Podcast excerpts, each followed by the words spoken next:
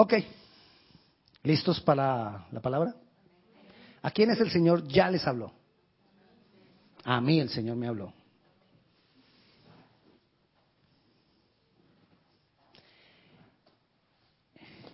Vamos a hablar acerca del versículo que nos vamos a memorizar. ¿Alguien recuerda qué dice el versículo que nos vamos a memorizar? Desde los días de Juan el Bautista, el reino de los cielos sufre violencia y los violentos lo arrebatan. ¿Qué pasa con el reino de los cielos? ¿Qué está pasando en el reino de los cielos desde los días de Juan el Bautista? ¿Qué está aconteciendo? Hay violencia, hay violencia, hay violencia. ¿Qué es el reino de los cielos? El reino de los cielos es el mismo reino de Dios. Mateo lo llama reino de los cielos. Mateo en ninguna parte habla reino de Dios, él dice reino de los cielos. Entonces muchas personas han creído que el reino de los cielos es una cosa y como lo llaman Lucas, Marcos, reino de Dios es otra cosa, pero es la misma cosa. Lo que pasa es que Mateo estaba, parece que Mateo estaba escribiendo, una de las razones posibles, es que Mateo le estaba escribiendo a judíos, al pueblo de Israel directamente a ellos, y ellos generalmente no nombran el nombre de Dios, no dicen la palabra Dios.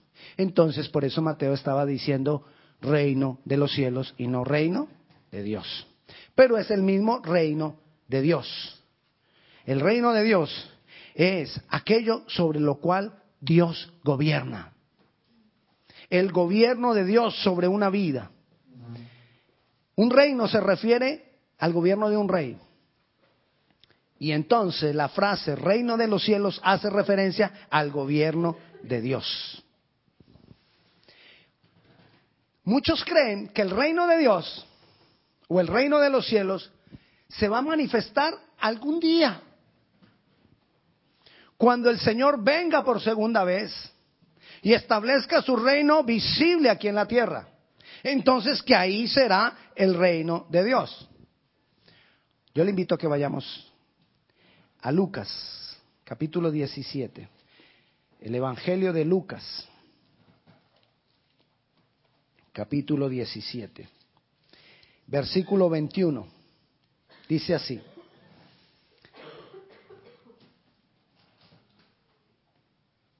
No dirán, helo aquí, se refiere al reino, o helo allí, porque he aquí el reino de Dios está entre vosotros.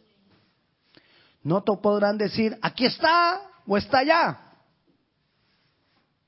¿Por qué? Porque no se ve. ¿Y por qué no se ve? ¿Dónde está? Está dentro de nosotros. Por eso no se ve. El gobierno de Dios está dentro de nosotros. Por eso no se ve. La, la, la versión Dios habla hoy dice que no dirán helo aquí o allí porque no se ve. Porque el que aquí el reino de Dios está entre vosotros o dentro de vosotros. Ok, entonces devolvámonos un poquito para ir entendiendo. Para ir entendiendo. ¿Qué es el reino de los cielos o reino de Dios? El gobierno de Dios. ¿Qué está pasando en el reino? Sufre violencia. ¿Y dónde está el reino? En nosotros. Yo pregunto, entonces, ¿dónde está la violencia? En nosotros. La violencia no está afuera. La violencia está ocurriendo acá adentro. Pastor, no, yo me siento lo más de tranquilo. Acá. Si tú estás tranquilito y no pasa nada, te va, a tocar que sacudamos para que pase algo. Algo tiene que pasar en nuestras cabezas. O sea, que el gobierno de Dios sobre los hombres, pensemos lo siguiente, vino de Jesús para nosotros. Leamos el versículo 22 de ahí mismo. Leímos el 21 de Lucas 11, perdón, de Lucas 17, leamos el 22. Y dijo a sus discípulos, tiempo vendrá cuando desearéis ver uno de los días, cuando deseareis ver uno de los días del Hijo del Hombre y no lo veréis. Estamos hablando del reino de los cielos, del reino de Dios. El reino de Dios no es algo que nosotros vemos, pero es algo que lo podemos identificar por las cosas que van ocurriendo en una vida, por lo que está pasando en una vida. Mateo 12, 28, vamos a, vamos a estar leyendo muchos pasajes. Bueno, algunos. Mateo capítulo 12. Dice así. 12. Dice el versículo 28. Y le voy a decir lo siguiente. Este es, el versículo que nos vamos a memorizar es uno de mis versículos preferidos. Casi, y lo, lo otro es que casi todos los versículos que están en la Biblia son mis versículos preferidos. Y este que vamos a leer es otro de mis versículos preferidos. Dice así, pero si yo por el Espíritu de Dios echo fuera a los demonios, ciertamente ha llegado a vosotros el reino de Dios. ¿Por qué hay violencia? Porque antes había otro reino. Antes había alguien gobernando. Y vino Jesús y entonces eso que estaba gobernando tiene que ser desalojado. Y ahí se produce violencia porque hay que desalojarlo muchas veces a la fuerza. Así como cuando alguien no quiere salir de la casa y tú le rentaste.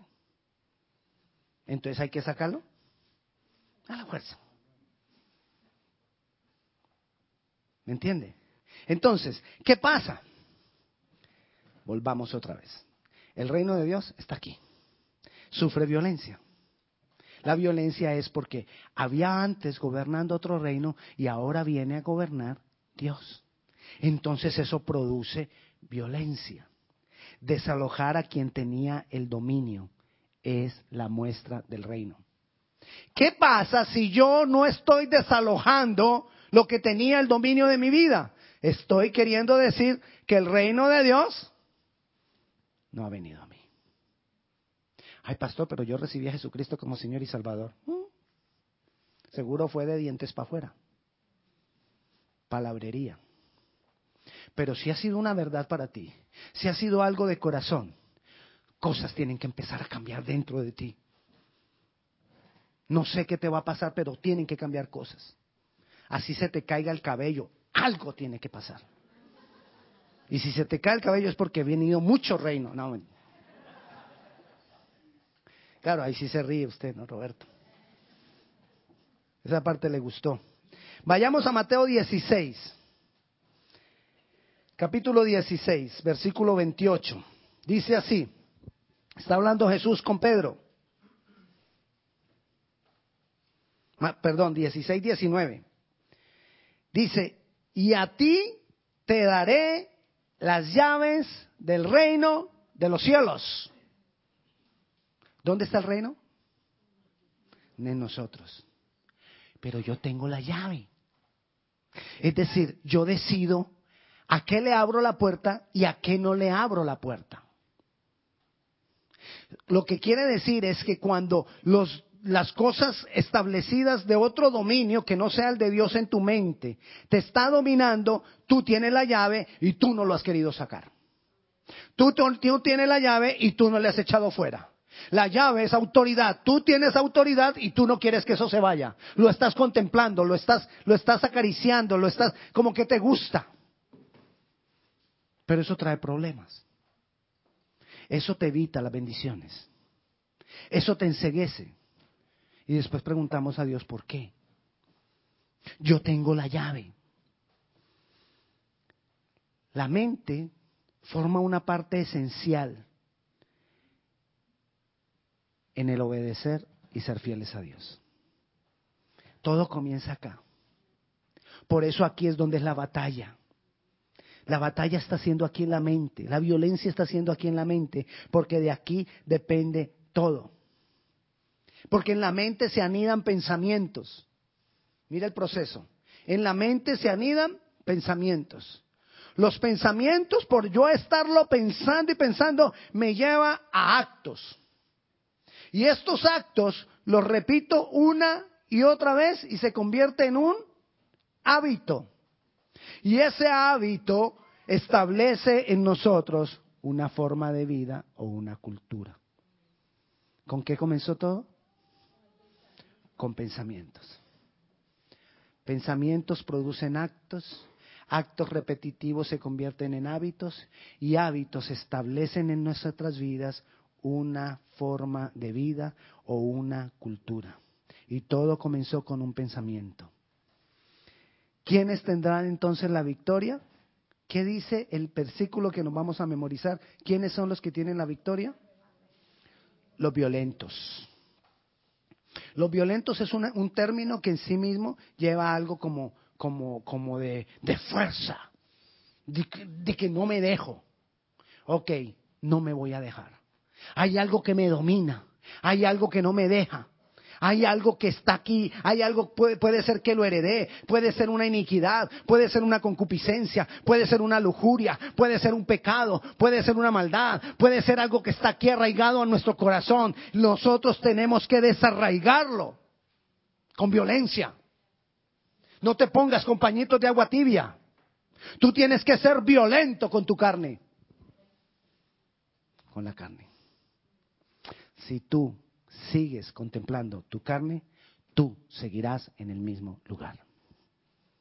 Porque el reino de los cielos sufre violencia y los violentos lo arrebatan. Los más fuertes, los que lo logren, los que quieran ejercer el dominio. Hay que forzar cosas en nuestra mente. Tenemos que forzar cosas en nuestra mente. Cuando Dios en Génesis le dio al hombre el señorío, le dijo, señoread y sojuzgad. La palabra sojuzgad es so, subyugad. ¿Usted sabe qué es subyugad? Venga, no. Me toca subyugarlo a usted para que... toca subyugar. Subyugar es cuando una persona agarra a otra y la subyuga.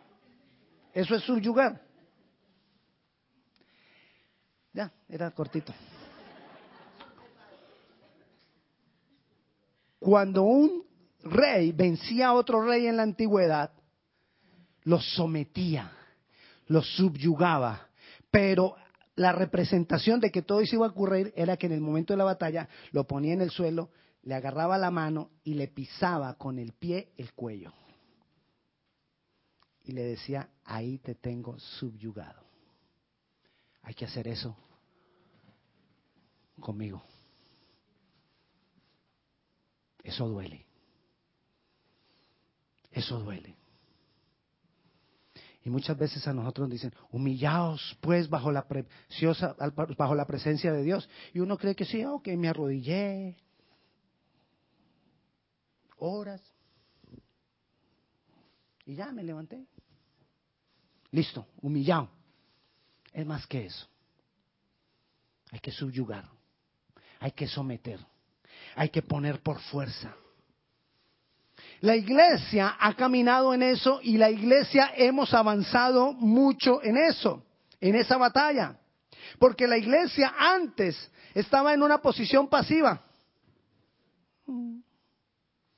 Sí, no, es que el diablo es malo. Y no, no el, diablo lo tiene dominado. y no se hacía nada. Pero la iglesia ha ido progresando, hemos ido progresando y la, iglesia ha pasado de una posición pasiva a una actitud defensiva. ¿Cuál es la actitud defensiva? Eso, así. Algo que sí como de repente. Como que yo, no, yo voy a estar alerta. Yo no me voy a dejar. Si vienen pensamientos, los voy a echar fuera. Esa es una posición defensiva. Está bien. Pero necesitamos más que una posición defensiva. ¿Por qué? Volvamos a leer Mateo 16, 19. Dice, a ti te daré las llaves del reino de los cielos, y todo lo que atares en la tierra será atado en los cielos, y todo lo que desatares en la tierra será desatado en los cielos. Pero yo le pido no se los dije a ellos, pero yo le pido que lea el versículo anterior, el 18. ¿Con qué termina el versículo 18? Léalo ahí en su palabra. El versículo 18 dice, yo también te digo que tú eres Pedro y sobre esta roca edificaré mi iglesia. Y las puertas del Hades no prevalecerán contra ella. Ok, imaginémonos una batalla. ¿Quién en la batalla tiene puertas? El Hades. O sea que ¿quién va contra quién? Según eso. Imagínese Jericó y el pueblo de Israel. ¿Quién tenía puertas? Jericó. ¿Sí? ¿Estamos? ¿Quién iba contra quién? Israel contra el que tiene puertas, contra Jericó. No es que la ciudad venga contra los que están afuera, con las puertas. No, aquí está la fortaleza y los que están afuera vienen a derribar las puertas. O sea que si dice que las puertas del ave no prevalecerán, quiere decir que nosotros no estamos a la defensiva, sino que ¿qué estamos haciendo? Atacando. La iglesia estaba pasiva. Se levantó en una actitud defensiva. Pero necesitamos más que eso. Ya no me voy a defender. Ahora, ¿qué voy a hacer? Yo voy a ir a atacar, yo voy a ir a derribar, yo voy a ir a quitar aquello que tenía el dominio sobre mi vida. Yo voy a hacer lo que tengo que hacer para que esos muros caigan, para que esas puertas cedan.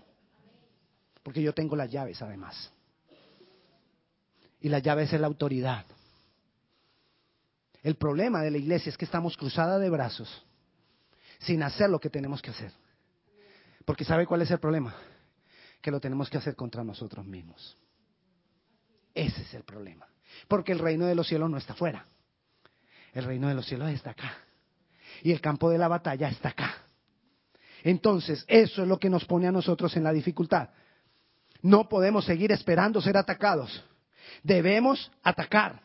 Debemos derribar todo aquí que está en nuestra mente. No se ve el reino porque está en nosotros. Pero aquí, aunque no se vea, es donde se establecen las fortalezas. Ahí se establecen fortalezas.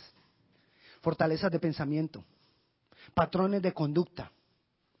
Y tú entonces tomas tus decisiones, reaccionas y haces todo y después dices, ay, es que yo no sé por qué yo reacciono así. Claro, hay una fortaleza ahí, que hay que derribar eso.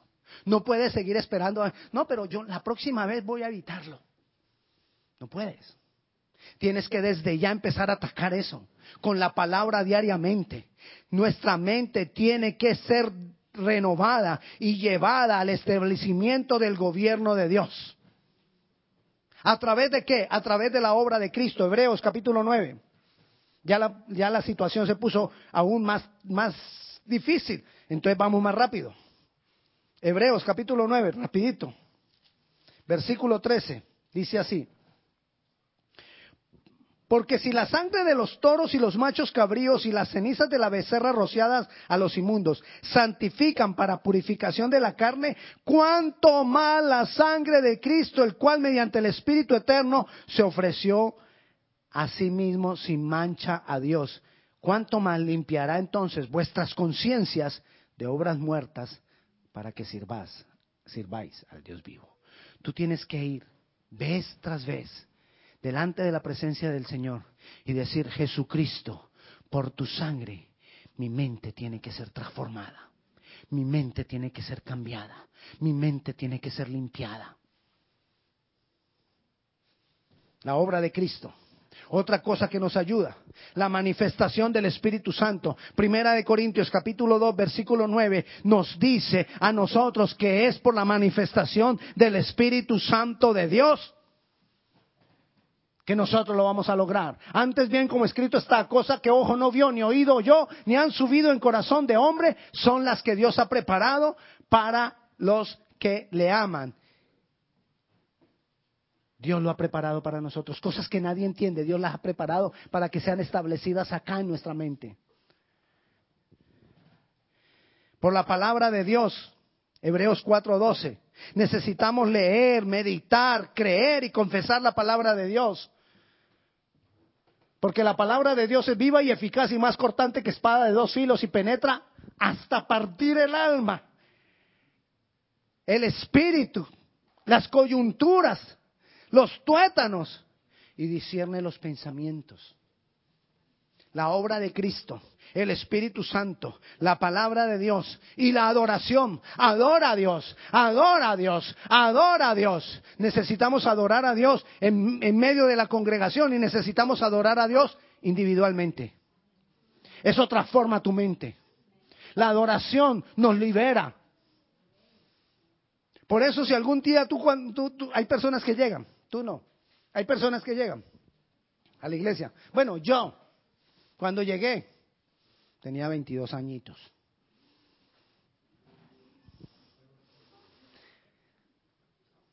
Así era yo como mi hijo. Él tiene 20. Bueno, casi. Bueno, así. Y entonces, yo llegué y había alabanza y había adoración. Y yo sentía mareos. Y quería salir corriendo. Y no me hallaba y me sentía incómodo. Hasta rasquiña le da uno. ¿Qué cree usted que está pasando? Hay violencia. Y te empieza a incomodar eso. Lo que tiene el dominio en tu vida te empieza a incomodar. Pastor, ¿por qué será que cada que llego a la iglesia me da un dolor de cabeza? Pero es preciso apenas entro a la iglesia. Mm. Hermano, siga viniendo que eso se le quita. Siga viniendo, que eso se le quita poco a poco. Porque la adoración nos va liberando. La adoración nos va transformando. Nosotros los cristianos debemos cuidar celosamente nuestra mente. Debemos ser celosos. Nosotros tenemos la llave de las puertas, así que nosotros podemos abrir puertas o cerrar puertas para que el enemigo entre o no entre. Es decisión mía. Es mi decisión. Yo debo tomar el lugar de autoridad para el Señor acá en mi mente. No es Dios, no es mi yo, no es mi ego. Es Dios el que tiene que gobernar. Es Dios el que tiene que gobernar. Jesús, ¿qué tenemos que hacer? Recuerde, forjar, lograr con violencia que el Padre, por medio de la obra de Jesús, gobierne nuestros, nuestros corazones a través de la manifestación del Espíritu Santo. Ese es el plan. Pastor, muéstrame, eh, yo quisiera saber qué propósito tiene Dios con mi vida. Trabaja en esto primero. Ese es el plan. Ese es el plan que Dios tiene. Entonces, Jesús viene a tu vida. La pregunta es, ¿tú crees que cuando Jesús vino a la tierra, ¿Los enemigos de Jesús se quedaron tranquilos y cruzados de brazos? No. Ahí es donde se produce la violencia. Y miremos de esos enemigos. Vayamos otra vez al versículo que nos vamos a memorizar. Vayamos a Mateo capítulo 11. El versículo 12 dice, desde los días de Juan el Bautista hasta ahora el reino de los cielos sufre violencia y los violentos lo arrebatan. Ok, eso ya lo sabemos. Sabemos qué significa. Pero ¿qué pasó? Miremos lo que rodeaba esta situación.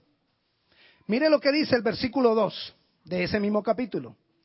Y al oír Juan en la cárcel los hechos de Cristo, les envió dos de sus discípulos. ¿Dónde estaba Juan el Bautista? En la cárcel. ¿Qué era Juan el Bautista? Era un profeta.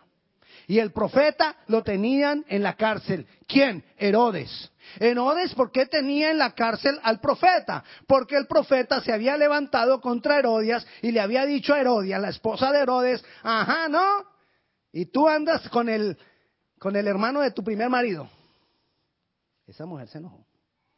Le descubrieron el pecado a voz populi. Y entonces le dijo a Herodes, yo quiero ese hombre. Hizo todas las artimañas con su hija, eso es otra situación. El hecho es que Herodes estaba preso. Perdón, Juan estaba preso por Herodes. Juan estaba en la cárcel. Porque el profeta había descubierto el pecado. El, enemigo quiere callar la voz del Espíritu Santo porque el Espíritu Santo te revela tu pecado. ¿Me entiende? el enemigo se va a levantar. Tú empiezas en las cosas del Señor y tú quieres, pero el enemigo quiere callar esa voz. El enemigo quiere callar la voz profética. El enemigo quiere callar la voz del Espíritu Santo. Pastor, ¿y el enemigo sí puede callar la voz del Espíritu Santo? No. Y entonces, como él no puede contra el Espíritu Santo y él no puede callar la voz del Espíritu Santo, entonces levanta muchas voces para que tú no escuches la voz del Espíritu Santo. Y entonces la violencia que ocurre en mi mente es un poco de voces hablando. Y entonces, como hay muchas voces hablando, tú no escuchas la voz del Espíritu Santo. ¿Cuáles son esas voces que representan a Herodes hoy en día en mi vida? Los patrones de este mundo. Que son una cantidad de voces diciéndote, eso está bien lo que tú haces. Eso no tiene nada de malo. Mira que tú lo haces y tú no le estás haciendo daño a nadie. Es algo personal tuyo. ¿Por qué se tienen que meter en tu vida? ¿Por qué te quieren controlar? ¿Por qué te quieren manejar? ¿Me entiende? Y todo ese poco de voces no me dejan escuchar la voz del Espíritu Santo, un enemigo que necesitamos nosotros atacar. No esperar a ver si se manifiesta o no se manifiesta. Yo tengo que ir a atacarlo y en el nombre de Jesús yo tengo que callar todo patrón del mundo que se ha establecido en mi mente para decirme que lo que dicen los psicólogos es lo correcto. Ay, pastor, deje al niño que haga eso, eso es normal de la adolescencia, así como no, déjelo. Mentira del enemigo, maquinaciones del diablo. Ay, mija, pero yo que le estoy haciendo nada de malo aquí en el computador, es algo mío, personal. a nadie le estoy haciendo daño.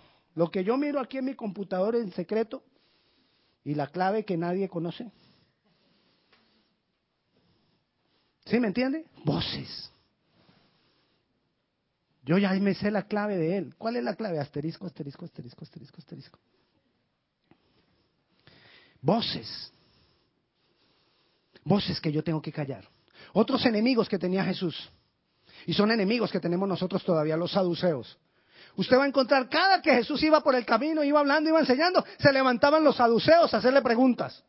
¿Quiénes eran los saduceos? Los saduceos eran unos hombres que todos generalmente pertenecían a las altas esferas de, la sociedad de ese momento. Los saduceos eran hombres que creían en Dios, pero únicamente lo que estaba en la Torah. Lo que no estuviera en la Torah no era de Dios.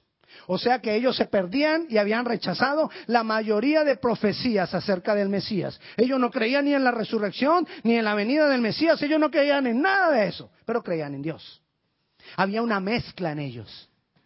Y eso hay hoy en medio de nosotros atacando nuestra mente. Una mezcla de, de, religiosidad, una mezcla de conceptos de que, ah, no, tú crees que Dios existe, está bien, yo también. Y tenemos el mismo Dios. Mentira. ¿Cuál mismo Dios? Pastor, es que nosotros tenemos el mismo Dios que los, de, que los del Islam. ¿Cuál mismo Dios? No es el mismo Dios. Todos los caminos no conducen al mismo Dios. Ah, es que son diferentes creencias, pero el mismo Dios. No. Porque mi Dios es un Dios de amor, creador, que quiere relacionarse conmigo. Y los otros dioses, ellos mismos dicen que Dios no se relaciona con el hombre.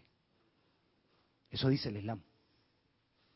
Entonces vemos que no es el mismo Dios, porque el mío sí se quiere relacionar, entonces no es el mismo. ¿Me entiende? Entonces hay una cantidad de mezcla, pero así con el mundo. Ay, yo creo también en, Dios, sí, yo creo en Dios. Mira, yo creo que Dios es, es la fuerza que todos nosotros unimos. Y esa energía, es Dios. Y entonces nos dejamos llevar por todo eso, porque alguien de la alta esfera, un saduceo, cree eso. Y entonces yo también lo tengo que creer.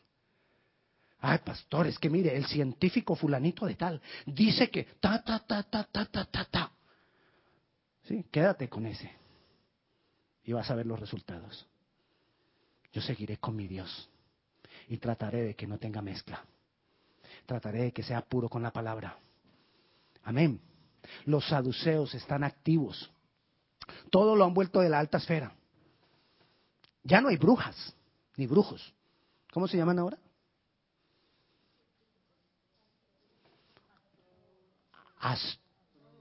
astrólogos. Ah, suena bonito. Psíquicos. Y queremos mostrarte la psiquis. Y encorbatados y llenos de alhajas y llenos de oro y te dan energía. Y, ya, claro, como ya son de alta sociedad, entonces ya no, ya ahí sí que creerle, ya, ya, ya no andan en, escoba, andan en Ferraris. De verdad. Cambiaron la escoba por un Ferrari, entonces ya les creemos. Ay, pero mira, mira cómo le ha ido de bien. Sí, métete por ahí. Esos son los saduceos. Los fariseos, también se levantaron los fariseos contra Jesús. Eran los conocedores de la palabra. Esos sí la conocían todita. Esos sí sabían toda la palabra. Pero eran unos hipócritas que no la querían vivir. Y eso hay también, de esa religiosidad, hay todavía acá funcionando en mi mente. Que, que, yo voy a la iglesia, yo hago esto, yo hago lo otro, pero su vida no cambia. No puede ser. Yo tengo que ser de los violentos, que mi vida tiene que ser transformada. Mi vida tiene que ser cambiada. Vayamos ahí todavía a Mateo, capítulo 11, versículo 21. Versículo 20, desde el 20, vamos a leer. Dice, entonces comenzó a reconvenir a las ciudades en las cuales había hecho muchos milagros, porque no se habían arrepentido, diciendo, hay de ti Corazín, hay de ti Betsaida, porque si en Tiro y en Sidón se hubieran hecho los milagros que han sido hechos en, en vosotras, tiempo ha que se hubieran arrepentido en silicio y en ceniza. Por tanto os digo que en el día del juicio será más tolerable el castigo para Tiro y para Sidón que para vosotras. Y tú, Capernaún, y sigue con Capernaún también el mismo problema. Corazín, Betsaida, Capernaún, fueron lugares donde Dios, Jesús, hizo cantidades de milagros. Y la gente corría detrás de Jesús por los milagros, pero nunca se arrepintieron. Eso todavía está funcionando hoy en día. La gente que corre por un milagro, la gente que corre por el poder de Dios, la gente que corre por, por una bendición de Dios para que supla su necesidad. Pero hay cero arrepentimiento en su corazón. Pero hay cero arrepentimiento en su vida. Esa es la mentira más grande del diablo. Nosotros necesitamos ir al arrepentimiento. Y el arrepentimiento es ya no querer más ese dominio que dominaba antes mi vida. El diablo sigue operando. Así que hay que tomar una decisión. Herodes representa los patrones del mundo. Los saduceos, la mezcla que hay. Los fariseos, la hipocresía. Corazín, Bethsaida y Capernaum, la indiferencia y la comodidad que muchos tenemos. Por no arrepentirnos. Por no cambiar nuestras vidas. Por no cambiar nuestra manera de pensar. El diablo sigue operando. Así que hay que tomar una decisión. Yo tengo que tomar una decisión. Yo tomo una decisión hoy callar esas voces, derribar fortalezas de pensamiento en mi mente que no glorifican a Dios a través de Cristo, la palabra, la obra del Espíritu Santo en mi vida y la adoración. Jesús, Espíritu Santo, palabra de Dios y adoración. Establece eso aquí en tu mente y vas a ver cómo en este reino las cosas cambian. Porque se establece el reino de Dios, el verdadero reino de Dios, el reino de los cielos. Pongámonos de pie.